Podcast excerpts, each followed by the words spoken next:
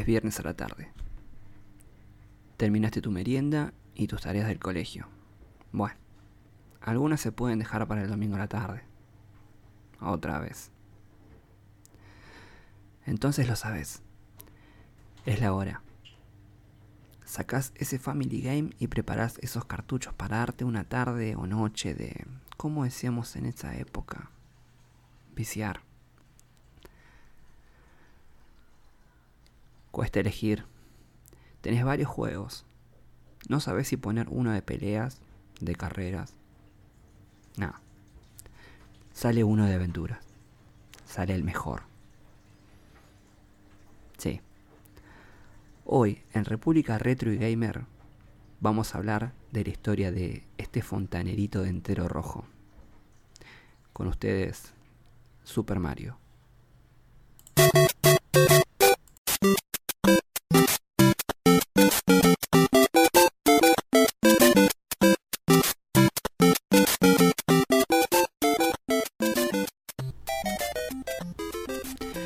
A principios de los 80, las máquinas recreativas, popularmente llamadas fichines, eran dominadas por el Space Invader y el Pac-Man de Atari.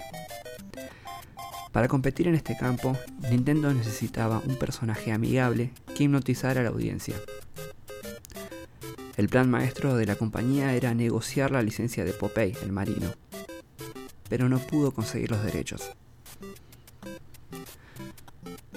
Basándose en un esquema similar, Shigeru Miyamoto proyectó Donkey Kong, donde Jumpman, Pauline y el mono Kong serían los equivalentes a Popeye, Olivia y Brutus.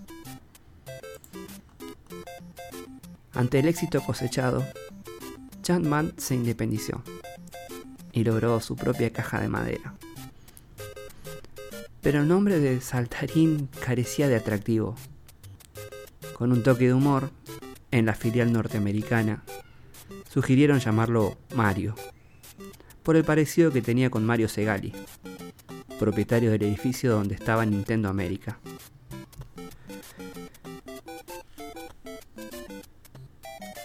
En la sede japonesa aprobaron la idea y así se le conocería a partir de ese entonces.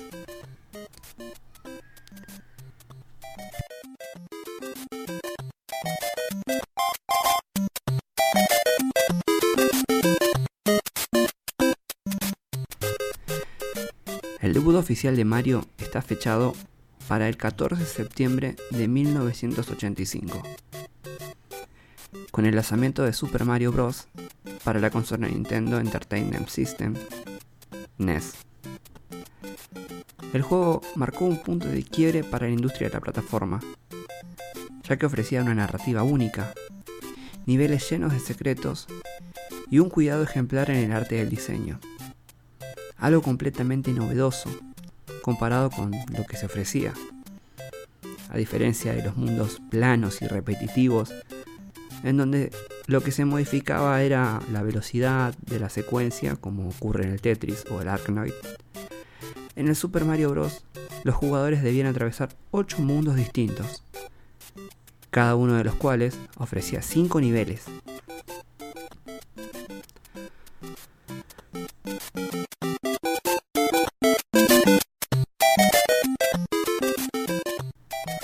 Lo fascinante de esta aventura era que cuando Mario atrapaba un champiñón, se transformaba en Super Mario y aumentaba de tamaño.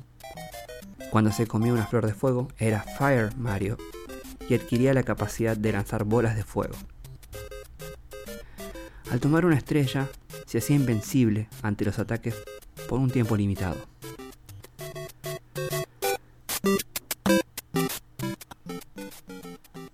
A poco de estar en la calle, el juego primero en lograr desplazamiento lateral en pantalla fue todo un éxito y colocó más de 40 millones de copias.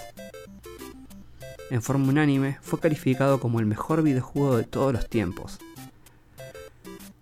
En 2006, el gobierno de Japón posicionó a Super Mario entre los 100 medios artísticos más representativos del país y es considerado el Mickey Mouse oriental. Tres años más tarde, florecía la segunda versión. Los jugadores podían optar entre cuatro personajes para avanzar. Mario, Luigi, la princesa Peach y Toad. En 1990 llega Super Mario 3. Cambió los mapas por completo y le adjudicó más poder a los héroes.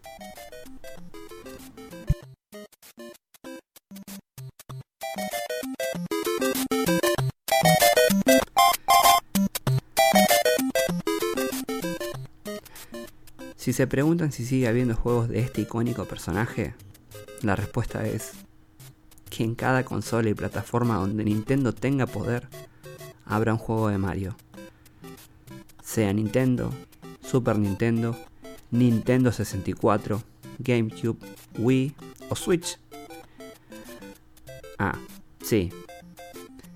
En celulares también hay.